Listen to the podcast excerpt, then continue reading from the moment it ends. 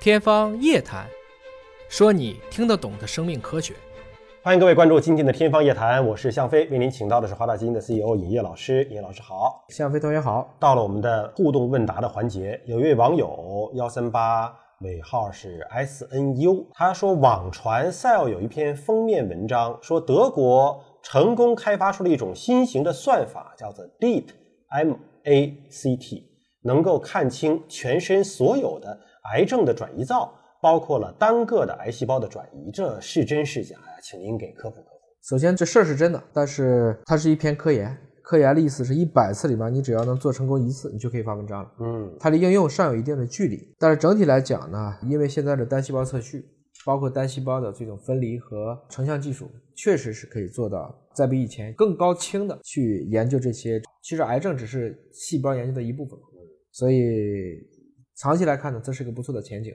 短期来看呢，你把它理解成这是一个科研啊，离临床还有一定的距离。它这个科技的进步，但是给未来的检测哎可能提供了很多希望，对，但确实马上应用到临床还应用不到。啊、也可能五年十年也应用不上，嗯，但是这个方向大家已经知道了，应该往哪去走。嗯嗯，有位叫乳哥的朋友询问啊，说在国内是不是打二价的 HPV 疫苗预防宫颈癌基本就够了，还是说一定要去打九价的？您怎么看这个事儿？酒驾的应该说它能够防控住大部分 HPV 的高危致癌型别。嗯，二价主要是指十六、十八型的，二价因为很便宜，可能三四百块钱。我觉得首先跟经济条件有关，我相信国产的酒驾疫苗出来以后，你就更好做这个问题的判断答案了。所以打肯定比不打强，对，对吧？是这样子。就是有二价你先打着也没事儿啊。有钱就可以一步到位打酒驾，条件能够允许的话，嗯，有一位叫幻觉的网友询问说啊，性格和基因到底有多大的关联？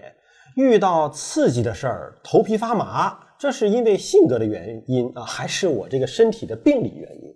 遇到刺激的事儿，大家都头皮发麻吧？对，或多或少啊，谁都会紧张。你刚才后面说的那个是一个应激反应啊，嗯那个东西，你看猫一般被惹毛了，它那个毛都毛会炸起来炸起来啊。本身来讲就是这个意思，你的各种紧张，这个激素导致的一些这个应激反应，基因和性格的关联，我相信有关联，但嗯不决定，更多的是一种相关而非因果关系。当然，也有一些病态的这种表征，确实是由基因决定的，嗯但是这部分人的发病的概率是很低的。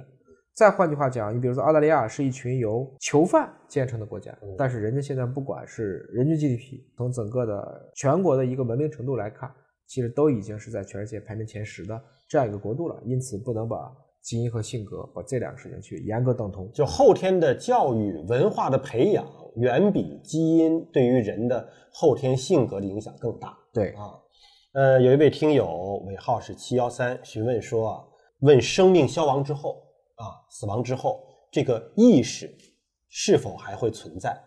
呃，一直经历各种痛苦的人，在这个死亡之后，是否意味着他的这个痛苦就会消散了？这是问的一个哲学问题啊，生死的问题啊。但这个问题好像目前能回答吗？这个人都没有死过呀，嗯，就是人死了以后就答不了这个问题了，对所以这个问题其实无法证伪。活着的人都答不了，都达不了，是吧？这个也是包括很多的宗教，其实它也是鼓励大家去相信一个美好的事情。在我来看呢，就是这位听友，虽然你这个问题问得很悲伤，但是换言之，只要你每天早上睁着眼睛，你还能动，你还有衣服穿，你还有干净的水喝，还能吃饱饭，就已经比这个地球上至少十分之一的人幸福了。嗯。所以换言之，幸福是一种比较感，珍惜活着的每一天更重要。至于说，如果你已经没有物质实体了，你的意识还会不会存在？我觉得从今天的神经生物学或脑科学的角度来理解，应该是不存在的。但是因为咱都没死过，咱都不知道这件事情。但我能确定的是，在你活着的时候，如果你为人类的社会做出了很多贡献，我们说立德、立言、立功的三不朽，比如说释迦牟尼、佛陀死没死？比如说孔子死没死，其实他们今天对人类社会起到的正面的促进作用，其实远远比他们在世的时候还强大。换言之，从这个意义上讲，他们的意识当中的精华部分反而还被放大了。你想，他们可不是通过什么机器把意识保存下来，对而就是通过人们对他们的思想的一种认识和认知，永远被人们所传颂着，被还活着的人们传颂着。那你可以认为他们的精神其实一直都活着。好，感谢您关注今天的节目，下期节目时间我们再会。